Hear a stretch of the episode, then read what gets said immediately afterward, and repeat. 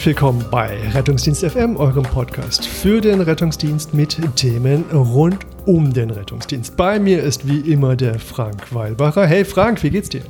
Ja, Julius, mir geht's wie immer gut. Und äh, heute haben wir eine ganz äh, besondere Folge zum 1. Januar 2023. Wir wünschen allen Hörern vorweg schon mal ähm, ein erfolgreiches und gesundes neues Jahr. Frank, was ist das Besondere heute? Ja, wir machen heute äh, eine Folge, wo wir uns äh, beschäftigen mit Hörerfragen, die uns äh, erreicht haben. Und äh, ich freue mich schon, dass wir, sagen wir heute kein festes Thema haben und ich äh, einfach mal gnadenlos ausschweifen kann, noch mehr als sonst. Ja, das Besondere an den Hörerfragen ist, die haben wir so ein bisschen gesammelt und ein paar haben wir zugeschickt bekommen. Ähm, für alle, die sich äh, gewundert haben, dass wir manchmal nicht antworten, wir sind manchmal sehr eingespannt und ähm, damit ihr uns äh, äh, nicht böse seid, nur das vorweg erklärt. Und jetzt holen wir das alles nach. Und das zweite Besondere heute ist, dass wir Gast sind in unserer eigenen Podcast-Sendung. Und wer ist unser Gastgeber, Frank? Ja, wir haben äh, den Marcel gewinnen können, den einige, glaube ich, aus äh, diversen Werbeeinlagen in unseren Podcasts wiedererkennen werden. Und äh, der Marcel als, ähm, ich will jetzt nicht medizinischer Laie sagen, aber medizinischer Laie äh, mit uns. Also medizinisch interessiert. Medizinisch interessierter äh, Moderator ähm, wird äh, uns durch die Sendung führen und wird uns die Hörerfragen stellen. Ja, ich bin total begeistert und total gespannt und ähm, ich bin mir sicher, man wird eigentlich fast keinen Unterschied bemerken Nein. in der Fachkompetenz und dass der Marcel das ganz hervorragend lösen wird. Und damit gebe ich jetzt den Moderatorstab an den Marcel und äh, freue mich, mich jetzt mal entspannt zurücklehnen zu können und einfach nur zu warten, was passiert und vielleicht auf das eine oder andere zu antworten. Ja, Julius, vielen Dank. Also ich äh, freue mich, heute hier sein zu dürfen. Wir sind ja super ins neue Jahr gerutscht und zum Glück ohne irgendwelche Unfälle. Also zumindest bei mir. Und äh, ich werde euch jetzt ein paar Hörerfragen stellen, die uns zum Beispiel auch per E-Mail erreicht haben. Und dann schauen wir mal, was ihr da alles so antworten könnt. Wir haben zum Beispiel hier eine Hörerfrage vom äh, Michael. Michael schreibt, erstmal danke für die Informationen aus eurem Podcast. Ich würde euch gerne fragen, ob ihr wisst, warum es auf dem RTW NEF keine Ausstattung und damit auch keine Möglichkeit zum Nähen, Tackern, Kleben von Wunden gibt. Es gibt ja Tacker, Fäden, Klebstoffe, mit denen Wunden im Krankenhaus versorgt werden können. Würde es eurer Meinung nach nicht auch Sinn machen, die Möglichkeiten der professionellen Wundversorgung auf dem RTW NEF zu erweitern? Ein wenig zum Hintergrund der Frage. Ich bin bei der Polizei und frischer Rettungssanitäter, nebenbei Schrägstrich privat. Und ich fände es interessant, chirurgische Wunden, zum Beispiel Schussverletzungen, Schnittwunden, Stichverletzungen in einer gegebenenfalls auch statischen, gefährlichen Situation vor Ort weitergehend versorgen zu können. Finde ich ja spannend. Also bei der Polizei und beim Rettungsdienst das Thema Kleben ist ja brandaktuell. Ja? Also da geht es dann wahrscheinlich äh, nicht nur darum, dass man hier jetzt äh, näht, tackert, klebt. Ähm, könnte auch sein, dass man entklebt oder zumindest die Wunde, die dadurch entsteht, ja. wieder versorgen muss. Hoffentlich nicht also, enttackert. Ja. Was würdet ihr denn jetzt zur Frage von Michael Du meinst, antworten? man muss die Hand wieder annähen, die man, äh, die derjenige ja. auf der Autobahn zurückgelassen hat, die festgeklebt war. Je nachdem. Ja, wer will anfangen von euch beiden? Ja, also ich glaube, ich kann so grob drauf eingehen. Ich glaube, du kannst es dann so ein bisschen verfeinern. Ich glaube, es gibt meistens gar keine rechte Indikation, das sofort zu nähen. Ähm, die meisten Wunden haben, glaube ich, 12 bis 24 Stunden. Ich glaube, es waren 12 Stunden Zeit, bis man sie nähen kann. Und im Rettungswagen haben wir einfach eigentlich nicht die Umgebung für eine gute Wundversorgung. Ähm, im Krankenhaus kann man das Ganze ja schön sauber machen, kann dann einen sterilen Tisch richten, man kann sich weitgehend, äh, der, der Chirurg kann sich weitgehend äh, sauber herrichten und unter halbwegs sterilen Bedingungen arbeiten. Und beim Nähen geht es ja vor allem um einen Schutz vor Wundinfektionen und das Zweite ist ja, das soll ja auch hübsch aussehen. Und ich glaube schon, dass ich das schon so nähen könnte, dass das auch hübsch aussieht. Aber, aber ob das immer gleich hübsch aussieht, ist dann die Frage und ob da nicht mehr so künstlerische Freiheit dabei wäre. Aber das Interessante ist ja, glaube ich, das Nähen von Stich- und Schussverletzungen. Was meinst du dazu, Fragen? Ja, also ich, ich glaube, man muss bei der äh, Fragestellung so ein bisschen zwei, zwei Bereiche unterscheiden. Ich glaube, wenn man dann spätestens immer von, von Schuss- und Stichverletzungen spricht, dann ähm, gibt's ja, es gibt ja Wunden, die sind kritisch oder die in der Regel durch Blutung oder äh, irgendwelche Organschäden jetzt vital gefährdend sind die wird man vor Ort zumindest ähm, versuchen müssen, äh, vorübergehend zu versorgen. Die wird man nicht definitiv versorgen, sondern es wird im Wesentlichen um Blutungskontrolle gehen.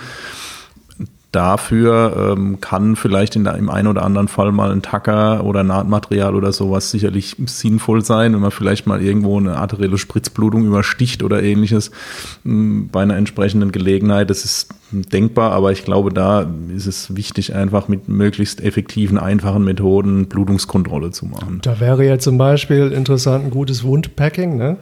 Ja, Packing, Hämostyptika, Tourniquets und so weiter. Wir haben ja inzwischen doch einiges an Möglichkeiten dazu gewonnen, die auch ja auch übungsintensiv sind und glaube ich auch teilweise zu wenig beübt werden, um die dann in den seltenen Fällen, wo sie wirklich mal indiziert sind, auch effektiv einsetzen zu können. Aber da geht es ja nicht um eine definitive Wundversorgung im Sinne von, ich nähe das dann so, dass es so bleiben kann. Ne? Aber was hier vielleicht dem Michael weiterhelfen könnte, wäre ja, es gibt ja im taktischen Umfeld diese Devices, ähm, heißen die Clamp oder sowas, die sind wie so Klammern, die haben so äh, Nadeln oder Zähne, die sehen ein bisschen aus wie eine Haarklammer und damit kann man sozusagen sowas ähnliches wie eine Naht machen. Man kann so die, die Schnitt- oder Stichwunde sozusagen zusammenklammern, ähm, vorübergehend. IT-Clamp heißt genau. das Teil. Ich weiß gar nicht, ob das noch vertrieben wird. Es ja. wurde mal eine Zeit lang immer in den PHTLS-Kursen auch äh, gezeigt. Dass die Idee ist ja, dass man quasi die Haut so adaptiert, dass darunter sich eine Blutung selber tamponiert. Äh, es gibt so viele Devices inzwischen für die Wundversorgung, dass es eigentlich kaum noch übersichtlich ist. Man muss, denke ich, das kennen, was man so in, in seinem Bereich hat. Ähm, wenn man dann aber auf die Wunden geht, die äh, nicht akut lebensbedrohlich sind, dann ähm, glaube ich, man kann in einem Rettungswagen oder einem präklinischen Umfeld total viel machen. Die Frage ist immer, wie sinnvoll ist es jetzt eine mhm. definitive Wundversorgung zu machen? Und so wie du sagst, die Umgebungsbedingungen sind sicher in der Klinik ähm, besser. Ähm, Wobei ich jetzt nicht sagen würde, dass es unmöglich ist, das vor Ort zu machen. Ich, die Frage, die wir uns ja im Moment oft stellen, ist, was kann man äh, sinnhafterweise ähm, im ambulanten Umfeld alles versorgen an Erkrankungen und Verletzungen, um Patienten gar nicht zu hospitalisieren, wenn es nicht sein muss, weil wir äh, wissen, die, die Krankenhäuser sind kapazitär deutlich am Anschlag und ich glaube, das, das wäre vielleicht schon auch ein Ansatz, wo man in die Richtung zumindest mal denken könnte, ob es nicht möglich ist, bei manchen Sachen auch mal kleinere Wunden vor Ort zu versorgen. Ob ein Rettungswagen dafür allerdings das Richtige ist und, oder gar ein NEF, das also würde ich jetzt aus meiner Sicht eher verneinen wollen. Ja. Das, also ich fange jetzt schon mal an abzuschweifen, es geht schon los, ja, aber die Frage ist ja, ähm, wo, wo will man mit dem Rettungsdienst konzeptionell hin? Ja? Ja.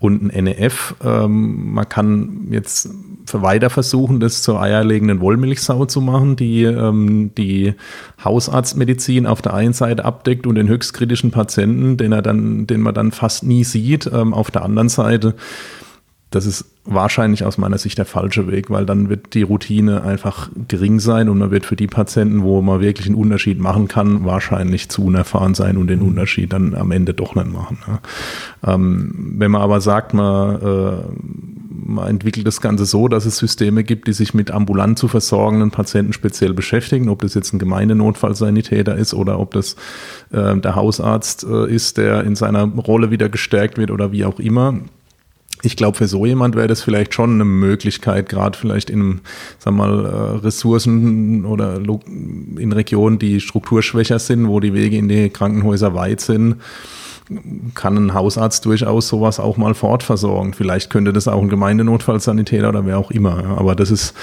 glaube ich, eine Frage des Systems, ob man sowas für sinnvoll hält oder nicht. Machbar ist es wahrscheinlich technisch schon. Ich muss noch eine Tetanusspritze mitnehmen. Dann ich, kann ich auch woanders nähen als im Krankenhaus. Geht ich, schon. denke, man kann sich das vielleicht eher vorstellen, wenn man so an diese Cuts denkt, die vielleicht nur ein, zwei Stiche brauchen oder wo man sich auch mit einem Klammerpflaster oder mit einem Kleber behelfen könnte. Ich glaube, das ist etwas, was man auch vor Ort sehr gut machen könnte. Ähm, ist dann die Frage, wie du sagst, ob man das will, ob, in welche Richtung das gehen soll und wer das macht. Die Frage liegt natürlich schon so ein bisschen nah, wenn man darüber nachdenkt, dass irgendwelche Fußballprofis dann irgendwie die Augenbraue getackert kriegen und dann weiterspielen müssen. Ähm, oder Boxer oder was weiß ich nicht was. Ähm, ist sicherlich auch die Frage der, der Weiterversorgung. Ne? Also es muss ja irgendwer kontrollieren, gibt es eine Wundinfektion oder heilt das gut? Irgendwer muss die Fäden ziehen, irgendwer muss die Klammern lösen. Ähm, sowas, ja. Ja, ich denke, da habt ihr die Frage ja schon mal ausführlich beantwortet. Und es muss halt auch gut aussehen. Ne? Also danach, äh, wenn man sich jetzt überlegt, man läuft durch Mannheim und da wird der Finger auf einen gezeigt, das waren bestimmt die zwei vom RTW, die haben den auch genäht, dann äh, wäre es natürlich richtig blöd. Ja. Oh nein, bist du denn mir das in die Hände gefallen? du auch. Gut, dann haben wir als nächste äh, Frage oder nächste Mail äh, die vom Serge aus der Schweiz. Hallo zusammen, ich höre eure Rettungsdienst FM Podcasts regelmäßig und freue mich auf jede neue Folge. Ihr macht das absolut toll. Habt ihr eine Kontonummer, damit man als kleines Dankeschön etwas zur freien Verfügung überweisen kann? So im Stil von Retten ist wichtig gut essen und oder trinken, aber auch. Ja, Julius, ich denke, das passt ja super zu der äh, Mail, die ihr auch bekommen habt, äh, ich, ich glaube aus Dubai, wo ihr jetzt 44 Millionen äh, US-Dollar verwalten sollt. Da kann man was ganz Großes jetzt draus machen. Ähm, ja, was willst du denn dem Serge äh, dazu nochmal sagen? Ja, da, da, muss man tatsächlich sagen, da waren wir sehr irritiert. Ähm, äh, wussten auch gar nicht so recht, was sie machen sollten, auch gerade im Kontext mit dieser ominösen Mail aus Dubai, wo äh, eine äh, Dame ganz gern gehabt hätte, dass wir für irgendein Projekt 44 Millionen Dollar verwalten, beziehungsweise das für sie zwischenparken. Da waren wir so ein bisschen verwirrt. ähm, aber das vom Serge, das klang so nett, dass wir dann einfach mal ähm, ja, darauf geantwortet haben und tatsächlich, äh, es war unglaublich. Er hat uns noch ein bisschen was über sich erzählt und uns tatsächlich einen steuerlich nicht relevanten Betrag überwiesen, wo wir es jetzt nach wirklich langer, langer Zeit geschafft haben, davon mal essen zu gehen. Das war total gut. Ja, könnte man sagen, es war eine lange, sehr kreative Sitzung. Ja. ja, also, Wir mussten auch noch was trinken, um dem Betrag gerecht zu werden und es ist uns aber, glaube ich, ganz gut gelungen. Ne? Also lieber Serge, vielen, vielen Dank nochmal. Ja, vielen herzlichen Dank. An uns gedacht hast. Wir haben auch an dich gedacht. Ja, wunderbar. Dann kommen wir zur nächsten Frage. Die kommt von Peter. Hallo, ihr beiden. Vielen, vielen Dank für euren echt tollen Podcast. Immer wieder ein Fest, wenn eine neue Folge erscheint. Ich habe heute im Auto eure Folge Verbrennung von C bis Analgesie gehört und habe eine Frage und zwei Anmerkungen. Kurz zu meinem Hintergrund. Ich bin äh, Hobbyretter als Rettungssanitäter und studiere nebenher Medizin im 12. Semester. Ich befinde mich aktuell im praktischen Jahr. Die Frage vorab. Frank erklärt in der Folge, dass er es als notwendigen Skill erachte, dass Notärztinnen und Notärzte ZVKs anlegen können. Also ich äh, denke, es ist jetzt nicht Zusatzversorgungskasse, sondern irgendwas anderes, aber da wisst ihr natürlich mehr. Ähm, ich bin seit 2015 aktiv im Rettungsdienst und bereits weit vorher wurden ZVKs bei uns landesweit von allen Rettungsmitteln entfernt. Ich kenne es also gar nicht mit. Äh, mir wäre auch keine Situation präsent, in der die Anlage eines ZVKs erforderlich wäre. Wo seht ihr da die Indikation oder den klaren Vorteil? Vasopressoren kann man verdünnt 1 Milligramm Noradrenalin in 100 Milliliter Natriumchlorid oder in 500 Milliliter Jono als Dirty Epi-Trip auch gut und sicher peripher geben. Was für ein Satz. Äh, wir haben äh, Calciumgluconat auf unseren NEFs sowie standardmäßig G20-Ampullen. Thiopental, ach so, G20-Ampullen, das ist sowas ähnliches, was ich von meiner Schwiegermutter zu Weihnachten bekommen habe. Das ist, glaube ich, gut fürs Gesicht auch. äh, Thiopental ist out, kann man im Zweifelsfall aber auch gut in eine sicher laufende periphere VVK geben. Prähospitales Blut gibt es in unserem Bundesland nicht. Selbst das könnte man gut peripher geben. Außerdem schafft ein gut laufender grüner Zugang doch Durchflussraten, von denen ein Standard 3 Lumen ZVK nur träumen kann. Bei Patienten mit grottigen Venenverhältnissen, sprich Klartext, äh, wird die landmagengestützte ZVK-Anlage auch diffizil. Sonographie haben bei uns nur Hubschrauber und das NEF der Uniklinik. Puh. Ja, also das äh, ist mal eine sehr, sehr ausführliche Frage. Ne? Ähm, ich glaube, dass du mehr die Fähigkeit meintest, einen ZVK zu legen und gar nicht unbedingt damit meintest, dass man einen ZVK legen soll, oder? Ja, äh, also der Marc hat mir da eine Steilvorlage geliefert und ich konnte mich nicht zurückhalten wieder, dann äh, mich aus dem Fenster zu lehnen und äh, sowas zu sagen. Also grundlegend ist es so, wie, wie eben gesagt, ja, ich glaube, wir sind auf dem falschen Weg, indem wir versuchen, den Notarzt zu irgendwas zu machen, der äh, vom Hausarzt bis zum ultrakritischen Patienten alles abdeckt. Das ist, ich denke nicht, dass uns das gelingen wird. Ja. Vor allem nicht bei der momentanen Situation, wo wir die, die Anzahl der Standorte noch weiter äh, hochfahren, die äh, Anzahl der notwendigen Kollegen immer weiter steigt, sowohl äh, beim Rettungsfachpersonal als auch bei den Notärzten.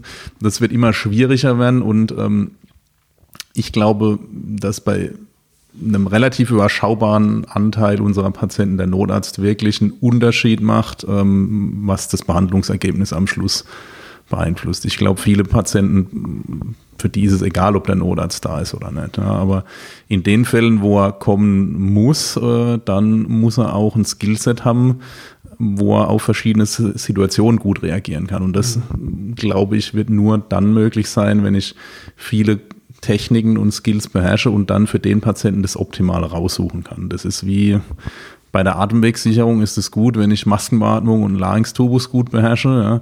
Das wird aber nicht allen Patienten gerecht werden. Ja. Und wenn dann noch einer kommt, der intubieren kann, dann ist es noch besser. Aber auch da wird ein kleiner Patientenanteil übrig bleiben, wo es nicht managebar ist dadurch. Und wir würden ja auch nicht auf die Idee kommen, dass wir äh, sagen, Koniotomie ist unnötig, nur weil man es ganz selten braucht und weil man es fast immer auch ohne Koniotomie lösen kann. Und genauso ist es, glaube ich, bei den Gefäßzugängen. Ähm, klar werden viele Patienten managebar sein. Die meisten kriegt man mit einem normalen peripheren wunderbar in den Griff. Ja. Ähm, für fast alle, die dann noch übrig bleiben, reicht ein intraosärer Zugang, der meistens mit guter Erfolgsrate dann auch ähm, etabliert wird. Aber gibt halt aus meiner Sicht ein paar Patienten, für die wird es nicht reichen. Ja. Und gerade wenn man dann mal neue Wege denkt, wie versorgt man kritischen Patienten gut, ja, dann glaube ich schon, dass eine zentralvenöse Medikamentengabe Sinn machen kann. Ähm, aber ähm, wir sprechen bei Volumengaben auch nicht von einem normalen dreilumischen ZVK mit mhm. sieben oder achteinhalb French, sondern wir sprechen von wirklich dicken zentralvenösen Zugängen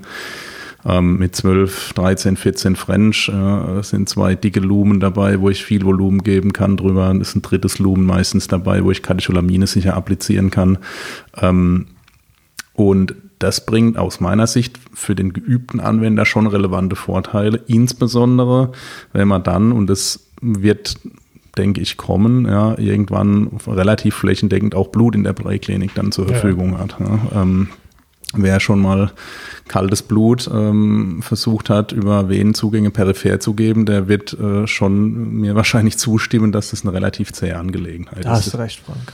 Hast du recht, versucht, also, also ich nehme zweiten Tag. Ich, ich nehme an, dass du das Problem auch schon ja, hattest. Ja. Deswegen wollte ich dir jetzt auch recht ja, geben. Ja, viel, äh, endlich versteht mich jemand. ja, also klar. Ähm, das werden am Schluss von den Patienten, die wir sehen, wenige sein.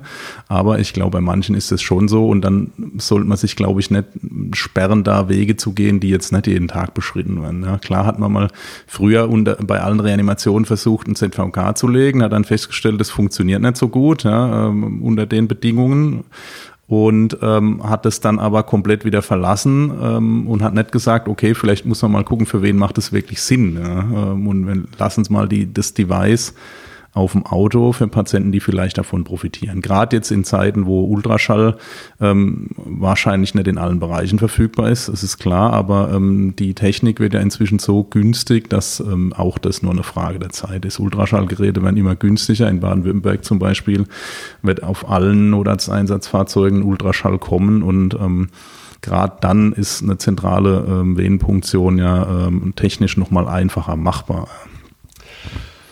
Ja, ich, ich glaube, der Peter argumentiert genau aus diesem Spannungsfeld heraus. Ne? Also er äh, ist ja offenbar oder offensichtlich in einem System zu Hause, wo man nach und nach alles zurückgefahren hat, ähm, wo es nicht viel gibt.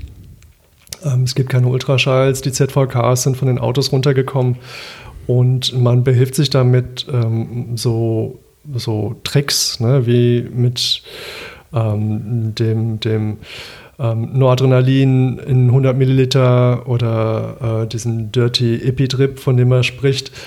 Ähm, das ist, sind Dinge, das ist cool, wenn man das kann.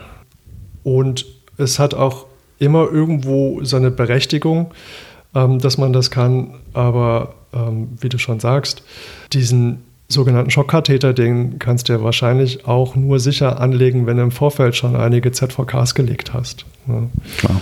Und ich will hier niemanden zu nahe treten, aber wir haben ja immer noch ein Notarztsystem, was Assistenzarzt gestützt ist, wo die Ärzte, die Notarztdienste machen, im Prinzip ihre Erfahrung auf der Straße sammeln und nicht mit Erfahrung kommen. Und das ist in vielen Fällen kein Problem und es läuft gut, aber manch einer fällt damit auch wirklich schlimm auf die, auf die Nase und ich weiß nicht, ob das immer gut ist. Ja. Und ich teile deine Ansicht, dass viele Einsätze auch ohne Notarzt bewältigt werden können, beziehungsweise dass man eigentlich den Notarzt ein Stück weit abnutzt, so wie der Rettungsdienst auch abgenutzt wird mit Einsätzen, für die es keine Indikation gibt. Absolut, ja. Und klar, wenn man sich in einem System bewegt, wo ähm, das Skillset nicht ähm, fehlt und wo vielleicht auch die apparative Ausstattung unzureichend ist, ja, ähm, da macht's auch keinen Sinn, dann ZVK aufs Auto zu legen, wenn ich niemanden habe, der den mit einer äh, guten Wahrscheinlichkeit auch in den Patienten und dann dort ins richtige Gefäß kriegt. Aber man muss sich natürlich schon fragen, ist das das System, was wir wollen und ist das das, was Sinn macht, wenn wir optimale Behandlungsergebnisse haben wollen. Ne? Klar gibt es viele Möglichkeiten, Patienten irgendwie dann ähm, anderweitig zu behandeln, aber äh, man muss sich, denke ich, immer wieder kritisch hinterfragen, geht nicht noch ein bisschen mehr, gerade für diejenigen, die kritisch sind und von denen wir wissen, dass er in der initialen Phase äh, der Erkrankung oder der Verletzung, ähm, dass dort häufig das Spiel entschieden wird. Ja. Ähm, entweder kriege ich dort äh, die Bedingungen optimiert für den Patienten oder das hat langfristige Folgen, die ich dann hinterher möglicherweise nicht mehr ausbügeln kann. Und ähm, ja, das ist, ist eine Frage, wo, wo will man mit dem System hin? Ähm, und ähm, geben wir uns mit dem zufrieden, was im Moment allgemein verfügbar ist, oder muss man vielleicht einen Schritt mal weiterdenken? Ich denke auch, das ist ja auch so eine Zwischenbilanz. Ne? Also wenn er schreibt, dass er seit 2015 in seinem Rettungsdienst aktiv ist und weit vorher schon die ZVKs von den Autos genommen worden sind, also das war ja vielleicht auch ähm, eine Phase, wo es sinnvoll war, die ZVKs vom Auto runterzunehmen, weil sie erstens keiner mehr benutzt hat und zweitens ein ZVK auch einfach eine gewisse Zeit braucht für die Anlage und dann bringt es keinen Vorteil. Und dann war es vielleicht zu diesem Augenblick oder zu diesem Zeitpunkt sinnvoll, das vom Auto zu nehmen, weil es dafür noch keine vernünftige Anwendung gab. Und die gibt es ja in dem Sinne auch nicht, aber das Skillset ist ja schon wichtig und vielleicht macht man es dann eher mit dem Schockkatheter und vielleicht kommt jetzt die Zeit, wo man neue Wege ausprobieren kann. Und dann wird sich in ein paar Jahren zeigen, war das jetzt richtig oder in welche Richtung muss man gehen. Aber man, man muss sich in irgendeiner Form weiterentwickeln. Ja, absolut, klar. Und vielleicht wird man davon wieder abkommen ja, und wird wieder versuchen, beim Patienten im schweren Schock, wo alle Venen weg sind, dann äh, stattdessen äh, drei Braunülen anzulegen, die immer noch nicht so viel Durchlaufrate bringen wie ein Schockkatheter, was dann äh, mit hoher Wahrscheinlichkeit länger dauert, ja, äh, je nachdem, ob man Glück hat oder nicht, oder man bohrt halt Unmengen Intraoseerkanülen in den Patienten mit sehr vielen Druckbeuteln und versucht dann kaltes Blut dadurch zu pressen, äh, beim Patienten, der komplett ausgeblutet ist. Solange vielleicht, und Beine hat, vielleicht, vielleicht stellt sich ja das als der bessere Weg raus. Ich, ich weiß es nicht. Ja. Ähm, das ist, ähm, ich, ich glaube, man muss auch aufpassen, dass man nicht irgendwie arrogant klingt, wenn man sagt, man macht irgendwie Dinge, die jetzt nicht jeden Tag gemacht werden, aber ähm, wie gesagt, ich, ich bin der Überzeugung, dass man ähm, mal neue Wege ausprobieren muss und wir machen ganz viele Dinge in der Klinik, die dort völlig selbstverständlich sind und dann weil irgendeiner das mal gesagt hat, glauben wir, dass das ähm, präklinisch entweder keinen Sinn macht oder nicht möglich ist. Und bei vielen Maßnahmen oder bei vielen Therapien, auch vielen Diagnostika, stimmt's einfach nicht. Ja. Mhm. Äh, Ultraschall in der Präklinik ähm, hat auch ähm, lange keiner für sinnvoll gehalten. Jetzt gibt's modernere Geräte, die Ausbildung wird, ähm, habe ich zumindest den Eindruck, besser und wir haben äh, ganz viele neue Möglichkeiten damit. Das verlangt aber natürlich auch, dass ich mich damit beschäftige und dass ich mit so einem Tool gut umgehen kann. Das ist mit den Gefäßzugängen am Schluss genau das Gleiche. Ja, natürlich kann ich ein ZVK in der Präklinik legen. Das ist technisch natürlich möglich. Ja, genauso wie ich draußen Ultraschall machen kann, wie ich den Atemweg sichern kann. Ja, ähm, was davon am Schluss bleibt und ähm, ob wir ähm, äh, in zehn Jahren vielleicht wieder sagen, wir spielen viel zu viel draußen rum, wir laden jetzt doch wieder nur ein, machen nichts und fahren in die Klinik. Ja, keine Ahnung. Ja, ich, ich bin hochgradig gespannt. Das kann man wohl sein, ja. Ja, ich denke, die Frage habt ihr da mit weitestgehend ausführlich, ausführlich beantwortet. Das sind auch bei mir. Doch, eine Frage ist da für mich noch offen. Wie seht ihr denn das Thema Digitalisierung auf dem RTW? Äh, wie ist es da fortgeschritten? Ist ja ein Riesenthema, Digitalisierung, Deutschland hinkt hinterher. Ähm, ich könnte mir auch vorstellen, dass man jetzt äh, jemand vom Krankenhaus direkt äh, per Videoschalter verbunden ist mit dem Rettungssanitäter vor Ort, gerade wenn es was Komplizierteres ist. Gibt es da schon Ansätze für?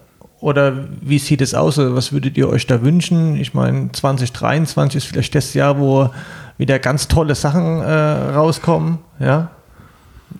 Ja, also Ansätze gibt es und in verschiedenen Bereichen ist man verschieden weit, aber insgesamt ist Deutschland, glaube ich, auch hier weiter zurück, als äh, das der Fall sein könnte, was verschiedene Gründe, glaube ich, hat. Zum einen sind unsere Datenschutzbestimmungen relativ eng äh, gefasst. Äh, ähm, zum anderen ist unser Rettungsdienst sehr kleinzellig organisiert und äh, es besteht so ein Trend zu Insellösungen, die dann untereinander nicht kompatibel sind. Also technisch möglich ist vieles und in manchen Bereichen sind auch sehr gute Systeme umgesetzt. Ja, in Großbritannien gibt es Apps zum Beispiel, wo sich äh, der äh, Dispatcher aus der Leitstelle ähm, einfach ähm, eine SMS aufs Handy schickt und die Kamera freischaltet. Ähm, also der, äh, der Anrufer lässt die, bestätigt einmal, die Kamera ist freigeschaltet und dann kann der sich die, die Situation vor Ort über die Handykamera angucken. Da gibt es in Deutschland auch ein, Ansätze dafür, aber das ist doch relativ schwer bei uns umzusetzen, weil es große Datenschutz. Naja, gut, der Patient könnte ja, ja, die Cookies akzeptieren, wenn er noch ja, da ist. Also zum Beispiel, ja. Aber das ist natürlich was völlig anderes, wenn ich gesehen habe, wie es dort aussieht, als wenn mir jemand am Telefon, der auch keine ja. medizinische Ausbildung hat, das versucht zu beschreiben. Ja. Wie atmet denn der Patient? Ja, keine Ahnung. Ich habe keine Ahnung, ob der überhaupt atmet. Ja. Also das ist natürlich was anderes, wenn ich das sehen kann. Ja. Oder oder telemedizinisch. Ähm, der Telenotarzt wird in manchen Bereichen ähm, kommen. Das ist beschlossene Sache. In manchen Bereichen ist er schon da und scheint recht gut zu funktionieren, sodass der Notfallsanitäter die Möglichkeit hat, sich einen Arzt auch äh, telemedizinisch zuzuschalten und ähm, medizinische Fragestellungen nochmal zu besprechen oder nochmal eine Entscheidung abzusichern. Vielleicht auch den, ähm, die Notärzte, die es gibt, insofern zu entlasten, dass sie bei manchen Einsätzen nicht selber physisch vor Ort sein müssen und woanders hin können. Ja ich bin gespannt. Ja. Ich habe selber keine Erfahrung noch in dem System, aber ähm, ich glaube, das ist ein hochspannender Prozess, ja, auch was die Akzeptanz betrifft. Ja. Auf der einen Seite gibt es das Konzept, die Notfallsanitäter gut auszubilden. Jetzt sollen sie doch nochmal mit einem Arzt telefonieren oder den zuschalten. Auf der anderen Seite ähm, Vielleicht bist du als Telenotarzt irgendwo zugeschaltet, wo du siehst, funktioniert gerade nicht und du würdest jetzt, äh, wenn du vor Ort wärst, ähm, händisch irgendwie eingreifen und eine Maßnahme durchführen. Das kannst du aber nicht, weil du irgendwo anders sitzt am Telefon. Also glaube auch, das kann ein zweischneidiges Schwert sein. Aber ähm, also der Ansatz ist auf jeden Fall interessant, finde ich, sich ähm, Expertise zu holen, auch ähm, zum Beispiel Befunde in die Klinik zu schicken, EKGs zu, oder sowas, um es dort nochmal von jemandem. Per Fax.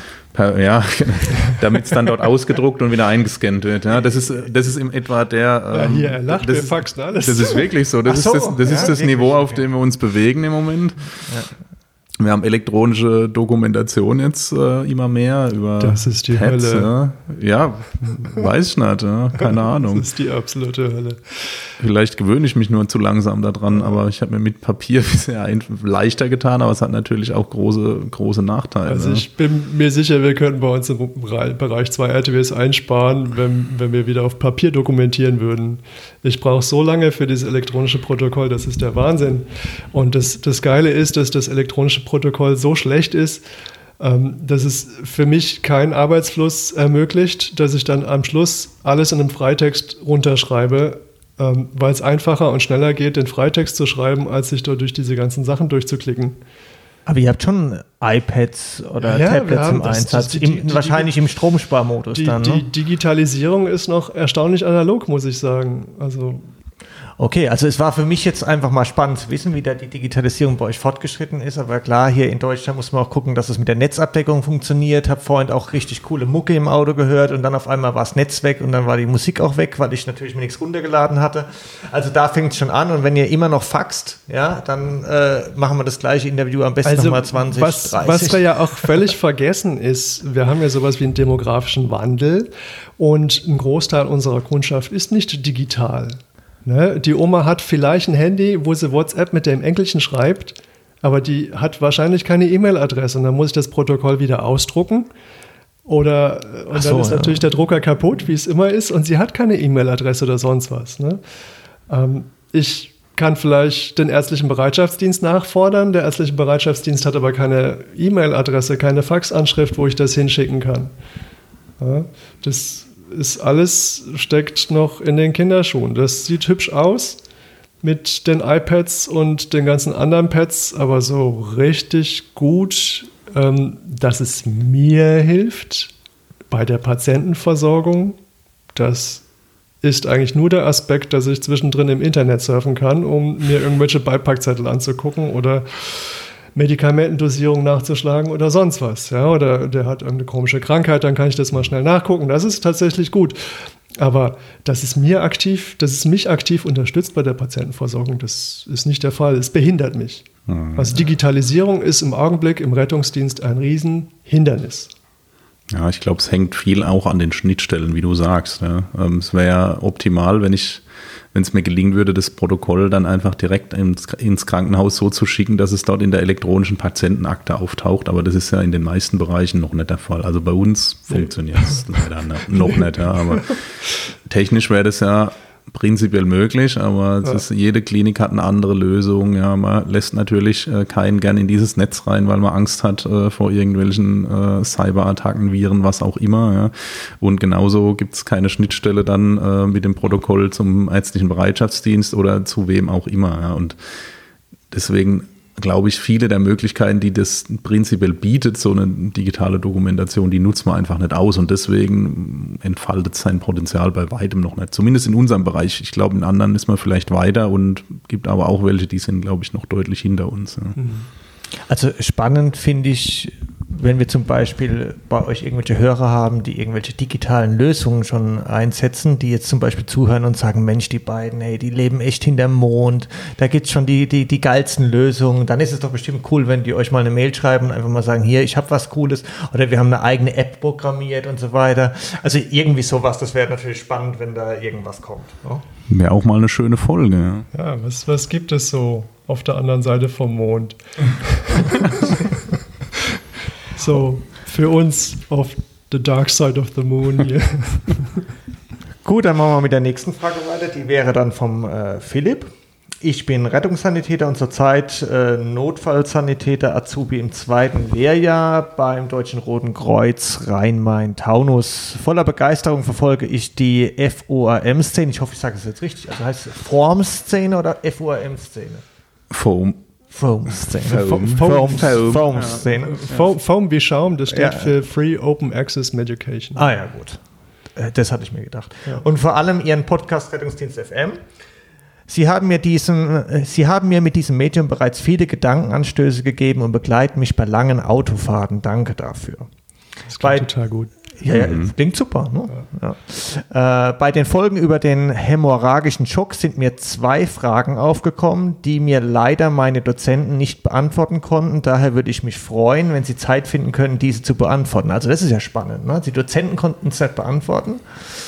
Und Aber jetzt sollen wir es irgendwie so die richten. kleinen Halbgötter, ihr wisst doch bestimmt. Ne? ähm, speziell geht es um die Pathophysiologie, Glykoalix und Heparansulfat. Erstens, lösen sich die Proteine auch bei anderen Schockformen, septisch, anaphylaktisch etc. und auch bei lokalen Ischämien, in Klammer ACS oder Stroke? Oh, da gibt es noch eine 1a. Was sind die prä- und innerklinischen Konsequenzen? Also ich denke, dann fangen wir mit der Frage mal an, bevor ich jetzt die zweite. Ja, Ne? sonst wird es unübersichtlich wahrscheinlich. Genau. Julius, willst du? Oder? Ja, das ist ja so, so ein bisschen, ähm, was wir vielleicht vergessen, ist, dass, dass der Schock ja eine universale ähm, Definition hat. Und das ist ja ähm, Minderdurchblutung oder Minderperfusion mit Sauerstoff im Gewebe. Und das mit dem Glykokalix und dem Heparansulfat zielt ja ab auf den Endothelschaden, der entsteht ähm, durch diese Unterversorgung mit Sauerstoff im Gewebe. Insofern glaube ich, korrigiere mich bitte, wenn ich falsch liege, dass man diese Frage schon so beantworten kann, dass das in allen ähm, Schockformen ähm, passiert und wahrscheinlich auch bei lokalen Ischämien.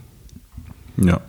Also das, ähm, das, das fußt ja auf der Folge, wo wir uns mit dem hämorrhagischen Schock ähm, äh, beschäftigt haben. Deswegen ähm, haben wir uns damals hauptsächlich darauf bezogen. Aber es ist so, wie du sagst, ja, das Endothel wird ja teilweise sogar als eigenes Organ betrachtet inzwischen, was ähm, immer, wenn es so, ein, so eine Ischämie-Situation mit Minderversorgung gibt oder wenn es Entzündungsprozesse gibt, irgend, in irgendeiner Form Schaden nimmt und die ähm, Prozesse scheinen ähm, extrem komplex zu sein und äh, sind auch bei weitem noch nicht ausreichend verstanden. Ja. Unter anderem gehen ähm, auf der Oberfläche äh, Glykoproteine kaputt, ähm, diese Glykokalix, die die außen auf den Endothelzellen sitzt und äh, unter anderem weiß man, dass Heparansulfat dort freigesetzt wird, was sagen wir, so ein bisschen damit in Verbindung gebracht wird, dass das beiträgt ähm, zur, zum Beispiel Prozessen wie ähm, der ähm, traumainduzierten Koagulopathie. Ja. Aber ähm, sagen wir, bis, bis in die Tiefe verstanden ist, sind die Prozesse bei weitem noch nicht und das ist sicherlich ein, ein weites Forschungsfeld. Ähm, was man weiß oder was man gesehen hat, ist, dass bei verschiedenen Schockformen das so ist, wie du sagst. Ja, dass einfach ähm, das so eine gemeinsame Endstrecke zu sein scheint. Ähm, wenn ich Schock habe oder wenn ich Minderperfusion auch lokal habe, dann nimmt das Endothel Schaden, die Glykokalix geht kaputt und ähm, es tauchen verschiedene Proteine in der Zirkulation auf. Ja, so ist es. Ähm, ich glaube, das beantwortet zumindest die erste Frage einigermaßen. Ja, dann würde ich sagen, gehen wir doch gleich. Oder hast, Julius, hast du noch irgendwie was zu der Frage zu sagen? Oder soll man. Ah ja, die, äh, die 1a hattest du noch gefragt. Ja, was sind die sind die prä- prä- und und innerklinischen innerklinischen Konsequenzen? Ja, das ist eine gute Frage. Ja. Wenn, man, ähm, wenn man jetzt ein Medikament hätte, was man sagt, das verhindert diesen Schaden, das wäre total attraktiv, weil das bei vielen schockassoziierten Krankheitsbildern viele Folgeprobleme in den Griff kriegen könnte. Diese Golden Bullet hat man noch nicht gefunden. ne. Ich habe mal ein Paper ausgegraben, das schon uralt war. Ja, da, ähm, um, auch eins von 2016 in Schock, das ist sogar Open Access, das können wir äh, gerne verlinken, wo wir mal ähm, die Kollegen mal gereviewt haben, aber da waren irgendwie über 40 Substanzen, die man schon mal ausprobiert hat im Tiermodell und äh, hat Ischämie, Reperfusionsschäden und Schockmodelle gemacht und hat geguckt, ob der Endothelschaden dadurch reduziert wird. Und so ein paar Sachen ähm, hatten wir den Eindruck, das könnte funktionieren. Das sind vor allem ähm, alles Mögliche, was eingreift in Abruptose-Prozesse, also kontrollierten Zelltod oder ähm, in oxidativen Stress, aber ähm, man hat noch nichts gefunden, was jetzt irgendwie äh, in den klinischen Alltag übertragbar wäre, so dass man sagen kann, jeder Patient im Schock kriegt jetzt äh, Medikament X und dadurch wird der Endothelschaden gebessert. Ja. Leider hat sich da noch nichts wirklich als anwendbar gezeigt. Ja, was man ja in diesem Kontext natürlich auch versucht, zumindest, dass man diese, diese Blutungsgeschichten versucht irgendwie zu kontrollieren, ist ja, kennt ja jeder, ist ja gerade vorherrschend mit der Tranexamsäure, wobei das natürlich woanders ansetzt. Ja, wo es tatsächlich, ähm, wo es die Hinweise gibt, ist, dass zum Beispiel die therapeutische Gabe von äh, Blutplasma ähm, diesem Glykokalix-Schaden vielleicht ein bisschen entgegenwirken kann und diese Glykokalix-Schicht irgendwie schützt oder ähm, partiell wiederherstellt, was ja auch ein interessanter Ansatz ist. Also kommen wir zur Frage 2. Wie hoch ist die Antikoagulationswirkung von Heparansulfat tatsächlich? Gibt es da einen Referenzwert zu Heparin? Zum Beispiel bei einem ausgeprägten Schock entspricht es 5000 IE Heparin. A also die 2a-Frage, kann ich medik medikamentös dagegen wirken, etwa durch einen Anti-Idiot? Ähm, nee, äh, äh, doch, nee, Antidot. Aber ein Anti-Idiot wäre bestimmt auch gut. Ja, wäre schön, wenn wir das im Ampularium hätten. Das wäre optimal, ja. Eine Ampulle Anti-Idiot, bitte. Meistgebrauchtes Medikament. zusammen mit Antiletalforte, ja. Das würde ich vielleicht manchmal sogar missbrauchen und selbst nehmen. Ja. Ja das könnte helfen. Ja, also äh, ich glaube, da muss man mal eine Lanze brechen äh, für die ähm, Dozenten, die das jetzt nicht spontan ähm, aus dem Stegreif machen konnten. ähm, wir entschuldigen uns auch an dieser Stelle, dass wir immer die, die ähm, Notzahn-Azubis aufstacheln, dann so unbequeme Fragen zu stellen, ähm, wobei das natürlich eigentlich genau der richtige Weg ist. ich ja finde es total klasse, dass er sich so diese Gedanken Finde ich auch total ja. gut, ja. Ähm, also, ich habe jetzt mal ein bisschen versucht zu recherchieren und es ist tatsächlich nicht so ganz ähm, einfach. Also mir ist es nicht gelungen, ähm, ne, sagen mal, herauszufinden, ob ähm, Heparansulfat und Heparin ähm, antikoagulatorisch äh, äquivalent sind.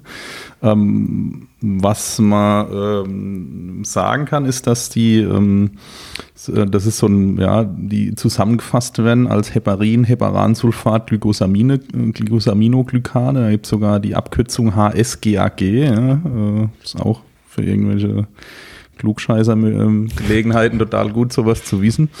Ähm, und ähm, der, der molekulare Unterschied scheint im Wesentlichen, Wesentlichen zu sein, dass Heparin relativ ähm, hoch sulfatiert ist, also viele Sulfatgruppen äh, dran.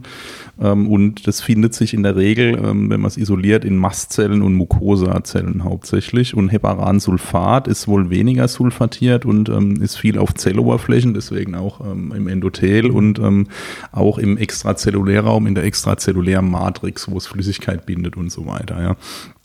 Also sind wohl ähnliche, ähm, ähnliche Moleküle mit äh, ein bisschen unterschiedlichen Aufgaben und Orten, wo man die so findet. Und die Antikoagulation scheint jetzt, also dass die antikoagulatorisch wirksam sind, ist nur eine Aufgabe. Also das sind wohl sehr variabel in ihrer Zusammensetzung und haben irgendwelche Messenger-Funktionen. Also es ist sehr, ähm, sehr umfangreich das Ganze. Ja. Ähm, wie viel die jetzt beitragen, zum Beispiel zur ähm, zum Ausprägung der traumainduzierten Koagulopathie, ist schwer zu sagen. Ja. Das ist ein multifaktorielles Geschehen und ähm, deswegen wird es wahrscheinlich auch nicht gelingen zu sagen, ähm, das ist jetzt bei dem Patienten, wie wenn man ihm jetzt 5000 Einheiten Heparin spritzt.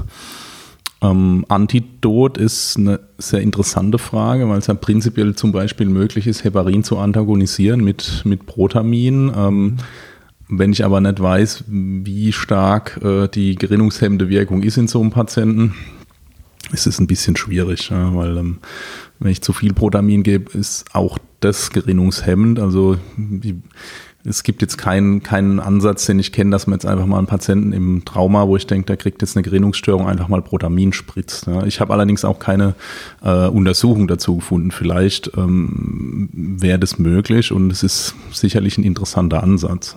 Gibt es ja auch den Gedanken vielleicht, dass man Konakion gibt, aber das wirkt vielleicht nicht schnell genug. Ne? Also Vitamin K Ja, das Vitamin K ist ja immer eine Frage von Tagen, bis das mhm. wirkt. Also in der akuten Gerinnungsstörung mit Blutungsneigung wird man ähm, in der Regel Faktoren geben, ähm, ja. um das auszugleichen. Aber die Idee, ähm, sagen wir mal, so endogene, gerinnungshemmende ähm, Prozesse zu beeinflussen, ist natürlich schon sehr attraktiv. Das, was sich ja in der Praxis häufig zeigt, ist, äh, dass das Gerinnungssystem so komplex ist, dass es manchmal nicht gelingt, so einzugreifen, dass man ähm, dass man äh, das in eine normale Bahnen lenkt, sondern dass man auch häufig das Problem hat des Überschießens in Prokoagulation und dann die Patienten Thrombosen kriegen. Manche kriegen Thrombosen und Blutungen gleichzeitig und ähm, das ist so diffizil, dieses Gleichgewicht, dass es, glaube ich, nicht einfach ist, eine medikamentöse Lösung zu finden, die jetzt dort, wir mal, eine optimale Gerinnung herstellt. Mhm. Also da sind wir,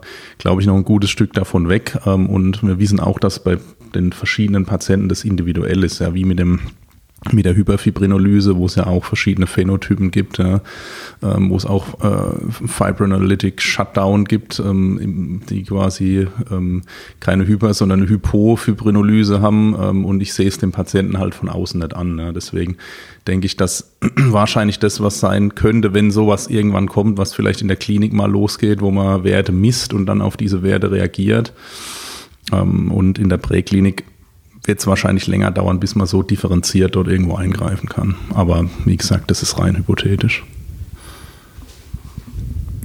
Ja, ich denke.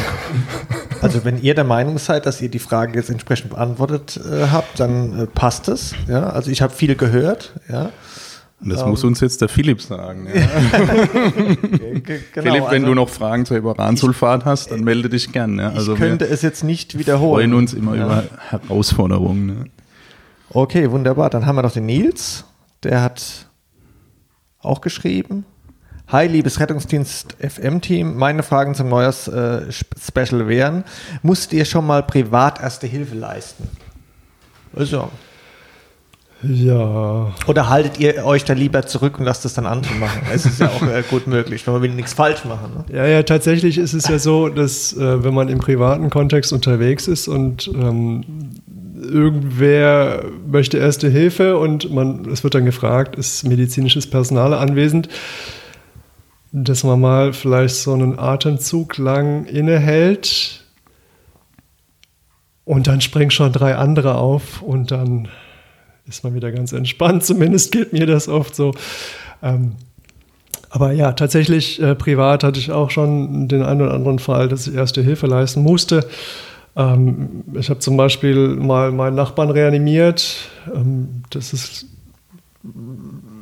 tatsächlich primär sehr gut ausgegangen.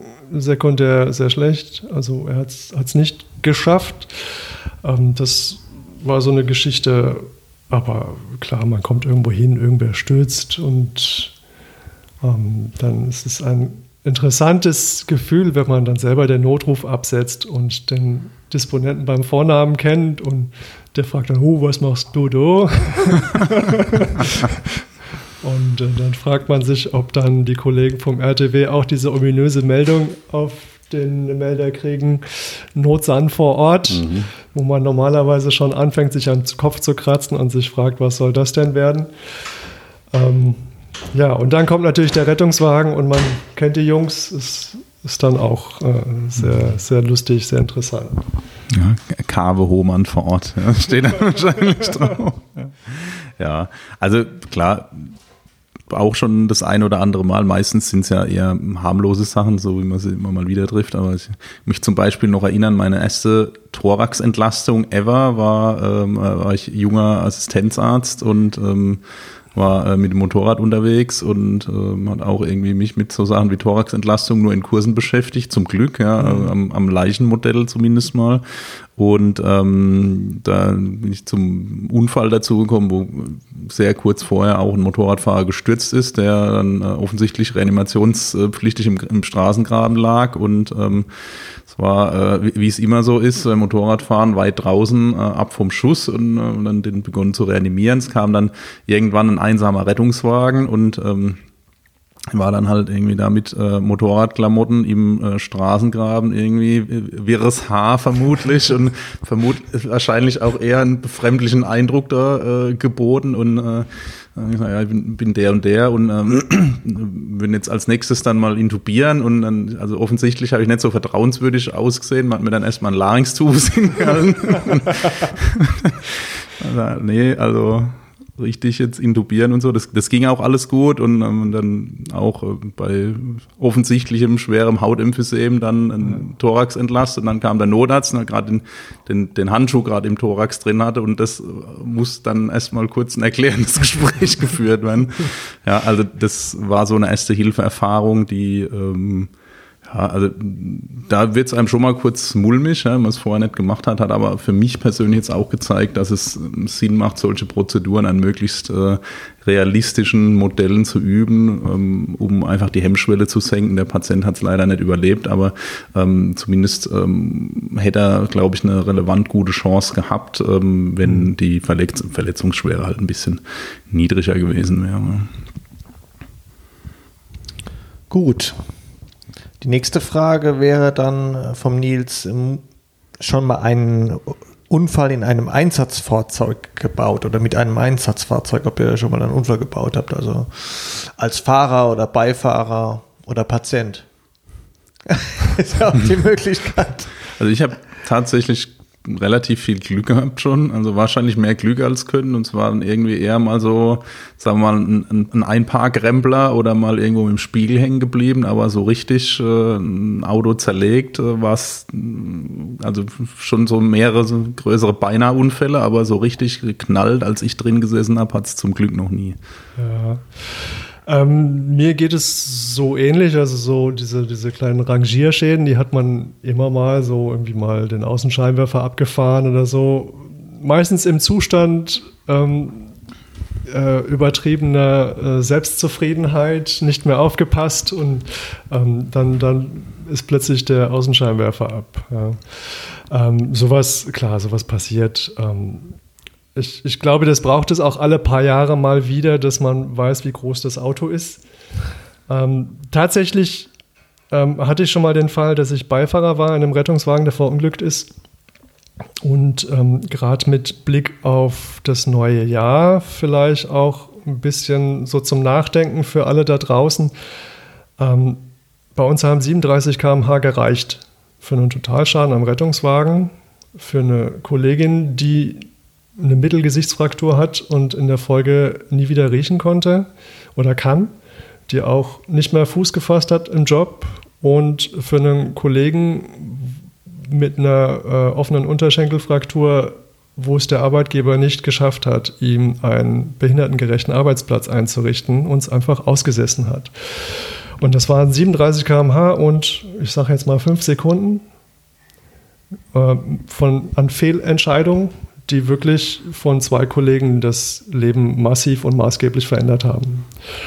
Und äh, ich hadere schon lange mit mir. Ich würde ganz gerne mal eine Folge machen über Fahren mit Sondersignal und ähm, äh, oder Fahren an sich, weil das Fahren von Autos, das ist ja so eine emotionale Sache und jeder denkt, dass er ähm, ein guter Autofahrer ist. Ich denke das auch. Das ist auch völlig normal, dass man das denkt. Ähm, aber wenn man sich das statistisch betrachtet, dann stellt man fest, dass die Begabung für, äh, fürs Autofahren wohl relativ gleich verteilt ist, und zwar in der Mitte. Das heißt, alle können äh, so durchschnittlich gut Auto fahren. Also auch die, die meinen, sie könnten sehr gut Auto fahren, fahren wahrscheinlich nur eher durchschnittlich gut Auto. Und wenn man das weiß, dann finde ich, dann kann man auch mal einen Schritt zurück machen und sich überlegen, wie kann ich jetzt ein Fahrzeug möglichst effizient und mit einer hohen Grundgeschwindigkeit durch den Verkehr bewegen und dabei ein Höchstmaß an Sicherheitsmarge einbauen und puffern. Ne? Also, dass man sozusagen dahin kommt, dass man eher so ein technisches Fahren macht und vielleicht nicht so als, als Fahren mit dem Auto betrachtet, sondern das Steuern eines Rettungswagens oder eines Notarzteinsatzfahrzeugs oder wie auch immer. Ähm, ich würde jetzt einfach mal behaupten, ähm, Pilot auf dem Hubschrauber, der wird ja den Hubschrauber, der zig Millionen kostet und äh, Verantwortung für viele Mitarbeiter und den Patient hat, auch nicht so bewegen, wie er jetzt sein, äh, sein, sein Opel daheim bewegt oder sein Golf oder was auch immer der so privat fährt, sondern der wird da mit einem ganz anderen Mindset dran gehen, ähm, wie er dieses Gefährt steuert, um sozusagen bis an sein Berufslebensende sicher ähm, durch den Tag zu kommen. Ja, das ist ja schon, schon interessant. Ne? In der Luftrettung, zumindest in Deutschland, passiert ja relativ wenig, ja. muss man sagen, an Unfällen. Ähm, was, glaube ich, ganz wesentlich daran hängt, dass ähm, einfach dort ein ausgeprägtes Sicherheitsbewusstsein und eine Sicherheitskultur vorherrscht. Und ich meine, vor dem Hintergrund, dass wenn mit einem Hubschrauber was passiert, die Wahrscheinlichkeit, dass es fatal ausgeht, halt relativ hoch ist, ne, macht es sicherlich hochgradig Sinn. Ähm, zeigt aber auch, was, was das ausmachen kann, wenn man sich damit aktiv beschäftigt. Ja. Ich glaube, im bodengebundenen Rettungsdienst ist es deutlich weniger. Und also wenn man sich so überlegt, was alles mit Blaulicht gefahren wird und auch was manche Kollegen mit Blaulicht ähm, in die Klinik fahren, wo ich mich frage, was genau ist jetzt der Benefit? Ja? Also ich glaube, da sind wir manchmal schon, ähm, wir mal, relativ leichtfertig. Es ist gerade im, im städtischen Umfeld, sieht man das relativ häufig. Spätestens, wenn man NEF fährt, hat man ja oft die Situation, dass der RTW mit Blaulicht in die Klinik fährt und man fährt dann selber das Notarzteinsatzfahrzeug ohne Blaulicht hinterher. Und ähm, dadurch, dass ich einfach andere Strecken fahren kann, nämlich die, wo es auch holprig ist oder ähm, vielleicht zu eng, bin ich oft genauso schnell da wie der RTW, beziehungsweise oft auch nur 30 Sekunden später. Und dann fragt man sich wirklich, was bringt das jetzt? Ich finde, es bringt einiges, wenn man es wirklich als technisches Fahren begreift. Und dann geht es darum, dass die Besatzung hinten arbeiten kann und der Patient gar nicht mitkriegen soll, dass das Auto fährt. Aber ist es, bekommt ihr kein, gibt es da kein Fahrsicherheitstraining jetzt, äh, wenn man RTW fährt? Gibt es da nicht dann einmal im Jahr, äh, wie es für Privatpersonen auch gibt? Oder ich denke mal, bei der Polizei gibt es ja auch diese Fahrsicherheitstrainings, weil nehmen wir jetzt mal das Wetter, wenn es jetzt dann irgendwann äh, schneit äh, und dann verändert sich ja auch die Fahrbahn und gibt es da nicht spezielle Trainings dann oder wird es total vernachlässigt? Wir kommen ja im Rettungsdienst aus einem Bereich, das äh, der komplett unterfinanziert ist. Das sind ja alles äh, Non-Profit-Organisationen, die für sowas einfach kein Geld haben. Und äh, man befindet sich immer in einem Preis oder mit einem Ressourcenkampf mit Kostenträgern, ähm, die sowas auch dann finanzieren oder bezahlen müssen. Und es möchte niemand bezahlen. Ähm, de facto ist es so, dass man natürlich in der Rettungssanitäterausbildung zum Beispiel mal ein bisschen mit einem großen Auto durch die Gegend fährt. Ähm, Später auf seinem Rettungswachenpraktikum fährt vielleicht jeder auch mal ein bisschen mit Blaulicht unter Anleitung, aber ein wirklich technisches Fahren, ähm, was darauf abzielt, wie bewege ich sicher ein Rettungsmittel mit Signal durch die Stadt, ähm, das wird nach meinem Kenntnisstand nicht vermittelt und nicht geschult, ähm, sondern jeder schult so ein bisschen das, womit er bis dahin erfolgreich war und äh, was er guten Gewissens weitergeben möchte. Aber äh, so ein richtiges Fahrersicherheitstraining in dem Sinne, das gibt es auf manchen Rettungswachen, manchmal wird es auch angeboten, aber dann ist es schon wieder dieses ähm, Reagieren in Extremsituationen, ne? das klassische Vollbremsung, Ausweichen ähm, oder Aquaplaning, diese Geschichten. Aber das ist ja kein technisches Fahren, sondern das ist ja sozusagen die Reaktion in der Extremsituation und zielt ja nicht darauf ab, wie bewege ich jetzt das Fahrzeug so, ähm, dass ich in diese Situation gar nicht erst reinkomme und bin trotzdem zügig und schnell unterwegs. Das wäre vielleicht mal eine Marktlücke, ne? Das wäre vielleicht eine Marktlücke, aber. Auch das muss wieder jemand bezahlen. Ja, und fragen, wie willst du es machen? Ja, also möchtest du sozusagen ähm, ganz viele Rettungsmittel mit Blaulicht durch die Gegend schicken ohne Einsatz, weißt du, ich meine? Na gut, ich meine, das ist zwar immer nur so ein bisschen Ersatz, aber ich meine, solche Situationen, die man halt in Realitas schlecht trainieren kann, da ist für Piloten ganz klar, das trainieren die im Simulator. Ja. Und ich meine, Fahrsimulatoren werden ja auch immer ausgereifter und ich sage mal zumindest, wie bewege ich mich sinnvoll durch einen Verkehrsstrom, kann man damit wahrscheinlich schon ein Stück weit, ähm, denke ich, denk, könnte man damit wahrscheinlich schon üben. Ja. Ja, ich denke, es ist halt auch immer bei so einem Einsatz äh, spielt auch immer das, das Adrenalin eine Rolle ne, für den Fahrer, weil du vorhin, äh, du hast ja vorhin gesagt, ah, ja, ähm, das sind meistens gute Fahrer und aber ich glaube, dass jemand, der vollgepackt ist, ich denke, ihr seid noch vollgepackt mit Adrenalin, wenn ihr einen Einsatz habt, oder seid ihr da tiefenentspannt? Ja. Also, nee, du hast natürlich immer so eine gewisse Restunsicherheit, dass du ja nicht weißt, ja. was kommt. Ne? Und mit der Zeit, wenn du sehr viel Einsatzerfahrung hast, dann äh, gewinnst du mit jedem Einsatz so eine gewisse Zuversicht, dass du im Prinzip jeden Einsatz schon irgendwie geschaukelt kriegst. Das ist am Anfang relativ wenig. Das heißt, äh, man ist dann vielleicht schon aufgeregt, wenn man gerade Berufseinsteiger ist. Wenn du das schon sehr lange machst, ähm, sollte da jetzt das Adrenalin nicht das Vorherrschende sein. Aber wenn jetzt mein Kollege so fährt, dass ich äh, sozusagen mit Adrenalin am Einsatzort ankomme, das ist, das ist schlecht. Und äh, manche Kollegen fahren so. Und den muss ich dann auch oft sagen, du fährst mir zu schnell. Ja. Und ich glaube auch die Wahrnehmung der Dramatik der Situation ist ja oft unterschiedlich im Team, ja, ja. Vielleicht auch abhängig teilweise vom Erfahrungsgrad. Ja, wenn, sagen wir mal, ähm, ein eher jüngerer Kollege zur Klinik zurückfährt, finde ich es durchaus angebracht zu sagen, ähm, es jetzt, geht jetzt nicht um drei Minuten hier und das ist ja wenn man mal ehrlich ist, viele, ähm, also bei den vielen Patienten machen wenige Minuten jetzt keinen Unterschied. Die müssen in der Klinik weiter behandelt werden, aber es gibt ein paar Erkrankungsbilder, die sind ziemlich zeitkritisch, mal beispielsweise ein Herzinfarkt oder ein Schlaganfall, wo Gewebe untergeht, was nur in der Klinik unterbrochen werden kann, dieser Prozess. Aber viele unserer Patienten, da haben wir ja die, ähm, die Problematik eigentlich relativ gut im Griff ähm, mit den Maßnahmen, die wir machen. Und da können wir eigentlich auch unter relativ kontrollierten Bedingungen in die Klinik, um dem Patienten weniger Stress auszusetzen und ähm, für uns weniger Risiko zu generieren dadurch. Und, aber ich glaube, das ist auch so ein Prozess, habe ich den Eindruck. Also bei, mhm. bei mir meine ich zu beobachten, dass ich äh, quasi immer weniger Patienten mit Blaulicht in die Klinik fahren will.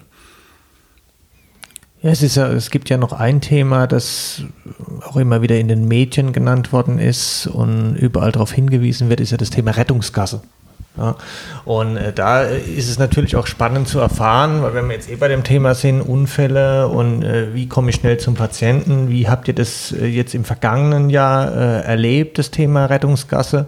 Äh, seht ihr da ein Umdenken, weil es auch stark in den Medien äh, präsent war, dass die Autofahrer mittlerweile schon wissen, wie man eine Rettungsgasse bildet? Oder wie sind da äh, eure Erfahrungen, was das betrifft? Wir hatten es, glaube ich, auch mal drüber, dass manche es zwar vielleicht wissen, wie sie eine Rettungskasse bilden, aber dann auf die Idee kommen, dann den Rückwärtsgang einzulegen und auf den Rettungswagen rückwärts ja. drauf zu fahren. Also ja, wie sind da eure Erfahrungen jetzt zu dem Thema? Also ich habe schon den Eindruck, dass sich da was getan hat. Das ist ja wirklich sehr äh, populär durch die Medien gegangen und thematisiert worden an vielen Stellen. Und ähm, auch ähm, die Polizei greift ja da schon konsequenter durch. Und also mein Eindruck ist, dass es auf der Autobahn in vielen Situationen inzwischen deutlich besser funktioniert und auch wenn man kommt mit dem Einsatzfahrzeug schon äh, eine bestehende Rettungsgasse da ist, wo früher häufig so war, dass äh, mit dem Auftauchen von Blaulicht ähm, im, im, Rückspiegel dann, wenn überhaupt, dann hektisch nach rechts und links ausgeschert wurde mhm. und äh, irgend, irgendeiner hat dann, ist dann einmal in die falsche Richtung ausgeschert und dann war es vorbei. Also mein Eindruck ist schon, dass sich da viel tut im Moment und dass das deutlich besser geworden ist und dass das auch ähm, sehr hilfreich ist, um schnell und sicher dann an die Einsatzstelle zu kommen. Ich weiß nicht, wie du das wahrnimmst, Julius. Ich, ich glaube, es ist tatsächlich vielleicht so ein bisschen so ein Corona-Effekt der ja medial auch dazu geführt hat, dass die Wahrnehmung gegenüber den Gesundheitsberufen eine andere geworden ist. Ähm, dass plötzlich Autofahrer sich auch überlegen, ah, da kommt ein Rettungswagen, hier die Jungs und Mädels, die fahren jetzt irgendwo hin und ich muss den Platz machen. Ich erinnere mich, wir hatten auch mal so eine Zeit, da war es zwischendrin, hatte man den Eindruck schon hier und da ein bisschen feindselig. Die haben sich dann gedacht, jetzt kommen da wieder irgendwelche mit Blaulicht und ähm, man war vielleicht so ein bisschen entfremdet, so wenn man den Rettungsdienst nicht braucht. Also ich kann mich an so ein paar Jahre erinnern, wo ich regelmäßig angepöbelt worden bin, warum ich jetzt da parke. Ich denke, diese Sensibilität, warum ich mir jetzt keinen Parkplatz suche und warum ich jetzt ausgerechnet mitten dort stehen bleibe, wo ich stehen bleibe und warum ich jetzt nicht weiterfahren kann oder das Auto beiseite fahren kann, das Verständnis dafür hat schon ein bisschen zugenommen. Und ich denke, das Gleiche ist auch mit der Rettungsgasse oder dass die Fahrzeuge bei, beiseite fahren. Wobei ich das Problem gar nicht so sehe, weil ich denke, dass man mit der entsprechenden Fahrweise ähm, auch viel machen kann. Also da haben wir wieder das Thema Fahren mit Blaulicht. Wenn man die Leute überfordert und einfach zu schnell fährt und dicht auffährt, ähm, das kann jeder ähm, in seinem privaten Umfeld nachmachen, wenn man jetzt einfach mal auf, auf seinen Kumpel zuspringt und Bu ruft, ja, ähm, dann wird er einem vielleicht eine schmieren oder sich erschrecken, aber er wird bestimmt nicht beiseite gehen. Ja. Ähm, wenn man aber sagt, hier, hallo, lass mich mal vorbei, ich möchte mir ein Glas aus dem Schrank holen, dann ist das ja gar kein Problem. Ja. Ähm, ich denke, das ist auch so, so ein Aspekt. Ja, aber ja, ein bisschen besser ist es schon geworden, auf alle Fälle. Ich denke aber vor allem wegen der anderen Wahrnehmung. Ja, das hört sich doch positiv an. Also ich sehe das auch so, war auch letztens im Stau gestanden und da äh, haben sich alle Autos gleich so hingestellt, dass eine Rettungskasse da war. Also fand das schon äh, positiv. Jetzt, äh, der Nils hat noch eine Frage. Also da geht es ihm um die Relevanz einer digital-rektalen Untersuchung im Rettungsdienst. Und wir hatten ja vorhin schon die Digitalisierung. Also ich gehe jetzt davon aus, dass hier jetzt eine Kameraeinfahrt stattfindet, rektal. Äh, hier müssen wir das natürlich jetzt kurz äh, erklären. Äh, natürlich äh, ein kleiner Zwinkersmiley hinten dran äh, bei ihm. Ja, wie, wie seht ihr das, wenn es ums Rektale geht, ja, beim RTW? Wie geht ihr damit um? Was fahrt ihr da auf? Ja, ich, ich glaube, dafür gibt es äh, tatsächlich nach meinem Dafürhalten keine Indikation. Allerdings hat so mancher Kollege sich das hin und wieder mal verdient. Man schreckt natürlich vor der Durchführung zurück, aber äh, muss sich manchmal doch am Riemen reißen, dass einem da nicht irgendwas äh, ja, Frank, wie siehst du das? Naja, also wenn man sich an die goldenen Regeln vom Kollegen Michael Bernhard äh, erinnert, ähm, ah. sagt, er, sagt er zu Recht, äh, wohlgemerkt aus der Notaufnahme betrachtet, dass äh, Patienten mit unklarer Vigilanzmilderung eine digitalrektale Untersuchung haben äh, sollten äh, oder sogar müssen, um ähm, dort zumindest Hinweise zu suchen für eine, ähm, für eine Blutung und eine entsprechende Anämie. Ähm, ob das jetzt einen Vorteil bringt, das präklinisch zu machen, weiß ich nicht. Ähm, und was das optimale Setting dafür ist, weiß ich auch nicht. Also daheim im Wohnzimmer, äh, im Beisein äh, der Angehörigen, finde ich es jetzt eher schwierig, aber prinzipiell denkbar. Aber beim, ja. beim Spieleabend wäre das ja so eine. Vielleicht äh, sind das ihre Gäste. Ja. Also, na, also, keine Ahnung, es ist natürlich einfach ein Stück weit tabuisiert und ich. Ähm, glaube, man sollte dem Patienten dafür halt äh, einfach sagen, das, das, am wenigsten unangenehme Umfeld bieten und das ist vielleicht dann ähm, doch auch in der Klinik gegeben, wo er zumindest in der Kabine ist oder so. Ja, ähm, Im, Im Mehrbettzimmer hinterm ja. Vorhang. Na gut, ich meine, Vielleicht hat es eine Relevanz. Ich könnte mir schon vorstellen, dass es vielleicht eine Relevanz hat in Bereichen, wo ähm, die Logistik der Kliniken sehr unterschiedlich ja. ist und wo ich zum Beispiel, ähm, wenn ich eine gastrointestinale Blutung vermute und ähm, vielleicht nicht in jedem Haus die Möglichkeit von einer Endoskopie habe, könnte das vielleicht schon eine Entscheidungshilfe sein. Ne? Hm. Ähm, weiß ich nicht. Ja. Tja, möchte man diese Informationen nun präklinisch erheben oder gibt es auch andere anamnestische Möglichkeiten? Ja, es ist ja wie immer die Frage, ähm, was, man kann ja immer, man kann ja immer viel machen. Die Frage ist immer, ähm, welche Informationen gewinne ich damit realistisch und hat es dann eine Konsequenz für das, was ich mache? Und unter dem, unter der Prämisse sind wahrscheinlich Konstellationen denkbar, wo man sagt, das könnte Sinn machen präklinisch, aber ich glaube, in den meisten Fällen wird es jetzt ähm, keinen riesigen Zugewinn äh, bringen, die Untersuchung nach vorne zu ziehen, wenn ich 20 Minuten später in der Klinik bin. Ich, ich finde, wir sollten das standardmäßig anbieten. Auch dann, bei Patienten, die vielleicht gar keine entsprechenden Beschwerden haben, meinst du? Auch ohne Beschwerden, dann wird auf jeden Fall die große Zahl der Fehleinsätze deutlich zurückgehen. Wir werden dann natürlich einen, einen kleinen Teil an Einsätzen haben mit Patienten, die das sich vielleicht ausgerechnet haben, dass wir das tun. Ja, die vielleicht aber, auch keine Unterdiagnostik akzeptieren, wenn meinst du. Aber ist ja auch eine Idee. Ne? Ich meine, ist ja die Frage, wo man den Filter einbaut. Oben oder unten. oh Mann. Oh Mann. Ja, was, was könnte man euch noch fragen? Also die, die Frage ist natürlich auch, äh, was waren denn jetzt die verrücktesten Einsätze oder jetzt OPs ähm, für euch im Jahr 2022? Gibt es da was Spezielles? Ich sage, es war so verrückt, ja, das ist so verrückt, wie äh, mir jetzt der äh, blöde Schlüssel äh, in der Sauna äh, äh, durch den Schlitz gefallen ist und ich vor allem erstmal runterkrabbeln musste, mir diesen blöden äh, Spinnschlüssel wieder zu holen. Habt ihr irgendwelche verrückten Sachen erlebt, 2022 jetzt?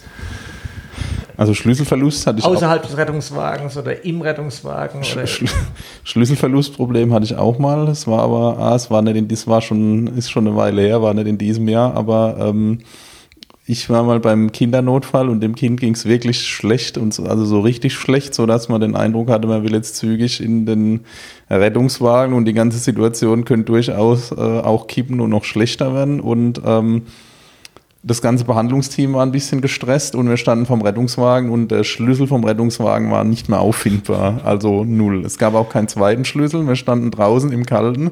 Das Kind hat irgendwie die Farbe äh, zunehmend gewechselt und das sah alles nicht so richtig gut aus und, und dann mal überlegt, wie man da weitermachen kann. Zurück in die Wohnung war schon so der, äh, der Plan und ähm, zweites Auto äh, bestellen als Ersatz und letztlich ist dann aber ähm, der Schlüssel in einer äh, Seitentasche vom EKG aufgetaucht, wo eigentlich die Kabel drin sind und keiner, keiner konnte sich erklären, wie der Schlüssel dorthin kommt. Also offensichtlich hat ihn irgendjemand in der maximalen Stresssituation, wie auch immer, dort reingetan und ähm, das aber war, war so ähm, fixiert, dass er das komplett ausgeblendet hat. Also es war, fand ich, total spannendes äh, Erlebnis, was so äh, zeigt, was unter Stress alles passieren kann und äh, das Schlüssel durchaus äh, kritische Teil der kritischen äh, Strukturen sind, die man braucht, um so einen Einsatz abzuwickeln.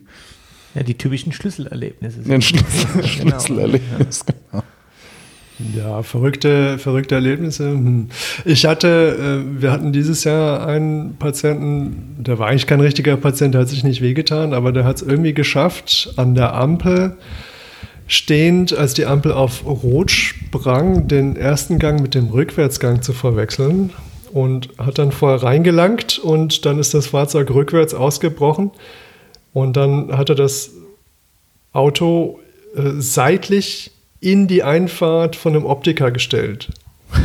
Also das, das war wirklich erstaunlich, dass sich niemand was getan hat bei dieser Geschichte und die, die Feuerwehr hatte auch ein bisschen zu tun, das Auto da rauszukriegen. Also so passend einzuparken, das, das fand ich sehr, sehr erstaunlich. Ähm, ja, an verrückten Einsätzen, das sind ja einfach unglaublich viele Einsätze und ähm, vieles bleibt ähm, auch nicht so haften. Wenn du jetzt sagst, was jetzt 22 der verrückteste Einsatz war, müsste ich tatsächlich, tatsächlich nachdenken. Ähm, ja, was, was mir immer Verrücktes passiert ist, ähm, oder was heißt immer, aber ähm, mittlerweile viele Rettungswachen ähm, werden ja mit Hausschuhen betrieben. Ne, das heißt, du bewegst dich auf der Rettungswache in Hausschuhen und ziehst deine Sicherheitsschuhe erst an, wenn du zum Einsatz rausfährst. Und da hatte ich ähm, tatsächlich den Fall, dass ich auf einer anderen Wache gefahren bin und äh, alles war so ein bisschen ungewohnt und dann sind wir plötzlich äh, auf dem Weg mit Blaulicht zum Einsatz und ich stelle fest, dass ich meine Sicherheitsschuhe nicht anhabe, sondern meine Hausschuhe, was so, so ausgelatschte Turnschuhe waren. Immerhin, ja. Immerhin, ja. Und ich denke nur, oh, oh, oh, Kacke, hoffentlich äh, sieht das niemand, hoffentlich fällt das niemandem auf. Ähm, es war dann auch noch ein Notarzteinsatz, äh, die mich gemustert haben und ich bin mir sicher, sie haben meine Schuhe gesehen und haben sich nur ihren Teil gedacht.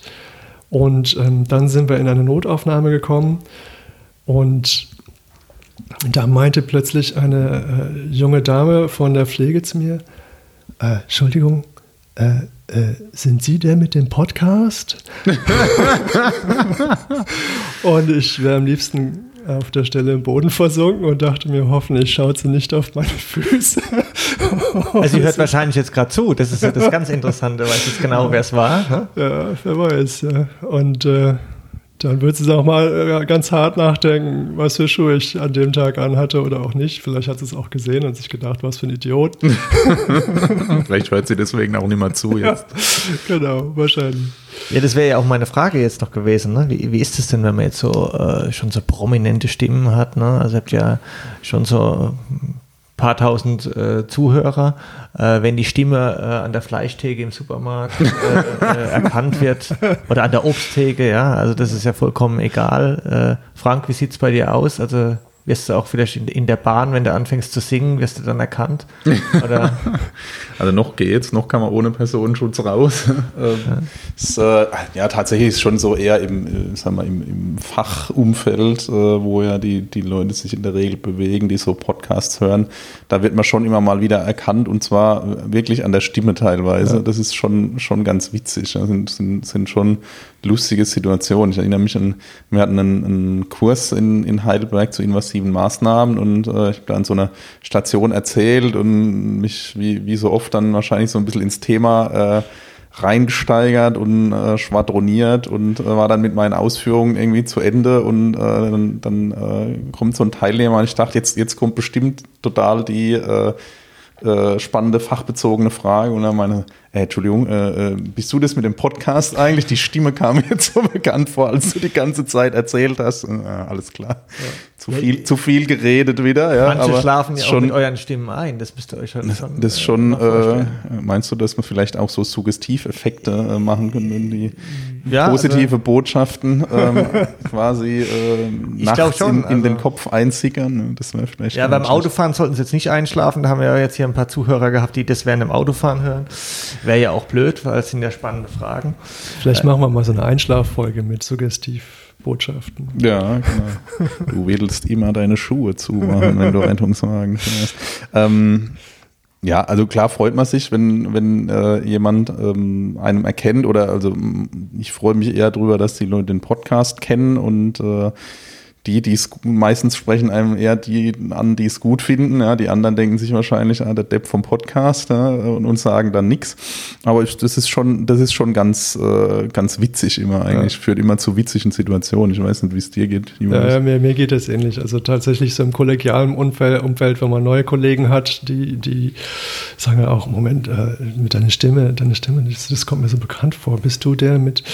Und dann hoffe ich immer, ähm, dass Sie einen guten Eindruck hatten und ich entschuldige mich auch an dieser Stelle, weil mir fällt dann nie was Gescheites dazu ein, wenn dann jemand sagt, bist du der? Ich würde dann immer gerne sagen, hey cool und so, toll, dass du uns hörst und welche Folge gefällt dir am besten, wie hat es dir geholfen und hat es dir geholfen, was, ne?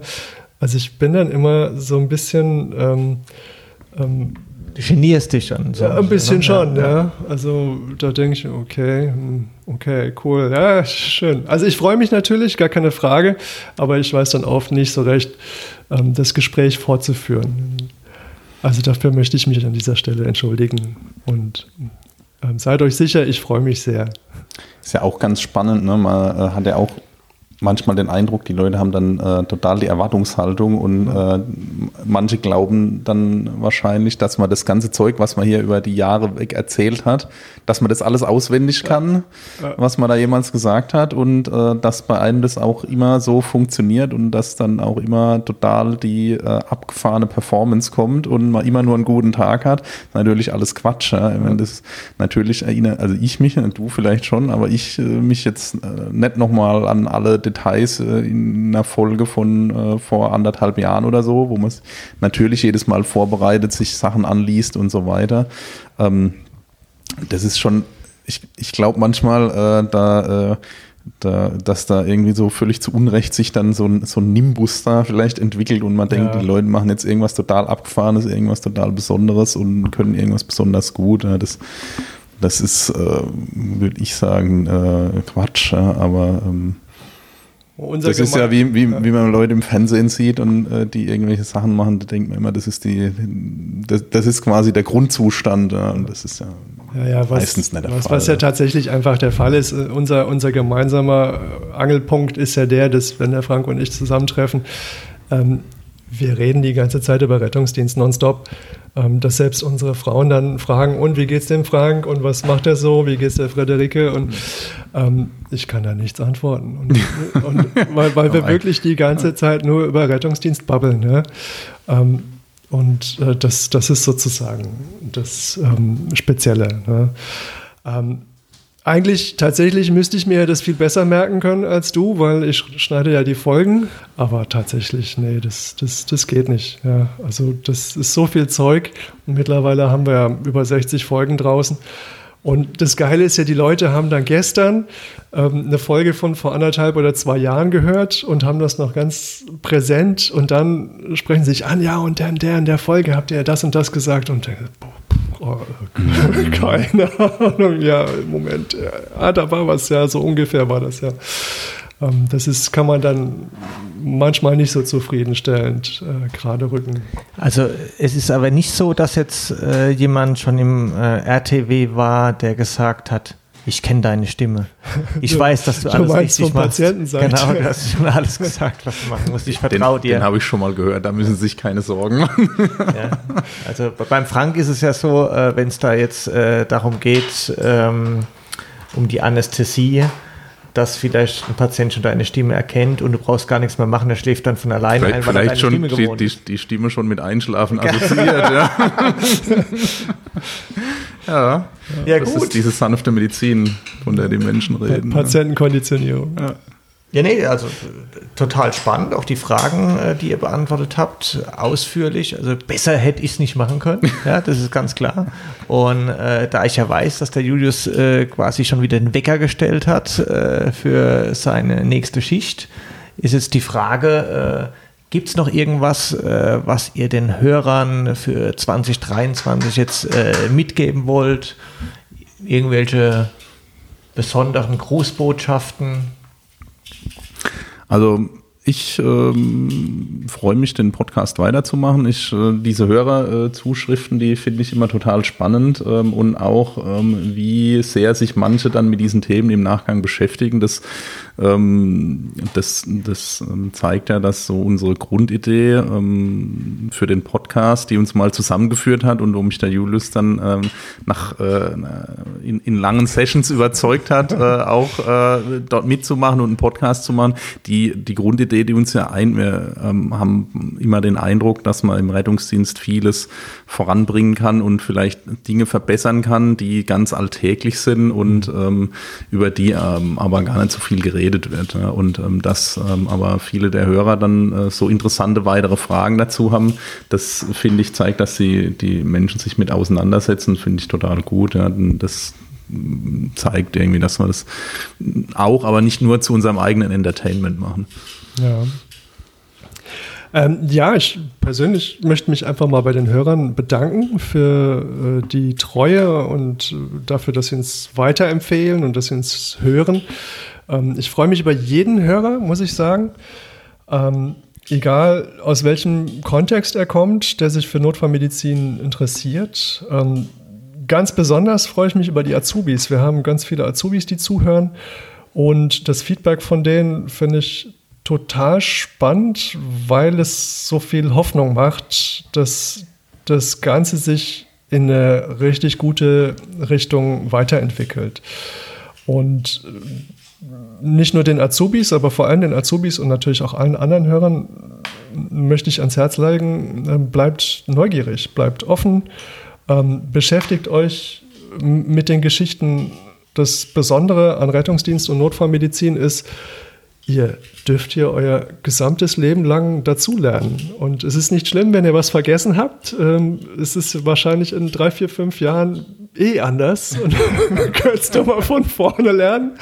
Und ähm, äh, es, es gibt hier ganz viel zu entdecken und neu zu erfinden. Und ich finde, man kann sich selber auch, so wie wir das jetzt gemacht haben, immer wieder neu erfinden und sich verwandeln und sich weiterentwickeln. Und ähm, das ist einer der wenigen Jobs, wo das so lange geht, wo es aber auch Voraussetzung ist, dass man die ganze Zeit einfach am Ball bleibt und ähm, sich weiter fit macht und dann ist das eine, eine feine Sache. Ja, super. Also ich äh, will mich im Namen der Hörer bei euch bedanken und Hörerinnen. Das ist ganz wichtig, weil es braucht immer äh, Menschen, die etwas tun. Ihr macht es, ihr macht da einen super Job, beantwortet immer auch die Fragen von den Hörern. Und manchmal auch erst ein Jahr später. ja, Hauptsache sie. Und, und, man sieht ja auch an dem, an dem äh, Feedback, äh, das da kommt äh, von allen Podcast-Hörern, äh, dass das eine äh, tolle Sache ist. Deswegen macht auf jeden Fall weiter. Die Podcast-Hörer bleiben weiterhin am Ball, auch jetzt im neuen Jahr. Und ihr da draußen bleibt einfach gesund und hört weiter kräftig zu. Rettungsdienst FM.